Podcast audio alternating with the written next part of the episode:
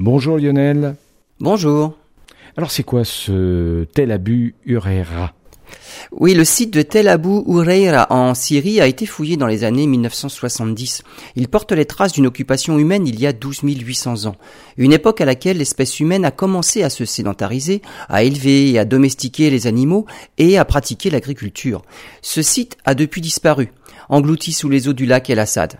Des chercheurs de l'Université de Californie à Santa Barbara aux États-Unis ont fait des prélèvements sur place et affirment avoir trouvé des traces d'un impact de météorite.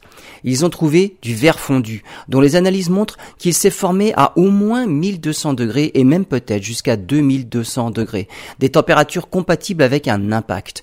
À cette époque, il semble que l'environnement terrestre ait connu des changements brutaux, l'extinction des mammouths et autres grands mammifères à la fin du Pléistocène et le refroidissement du Drias. On trouve d'ailleurs d'autres cratères d'impact qui datent de cette même époque, notamment sous le glacier Yawata au Groenland.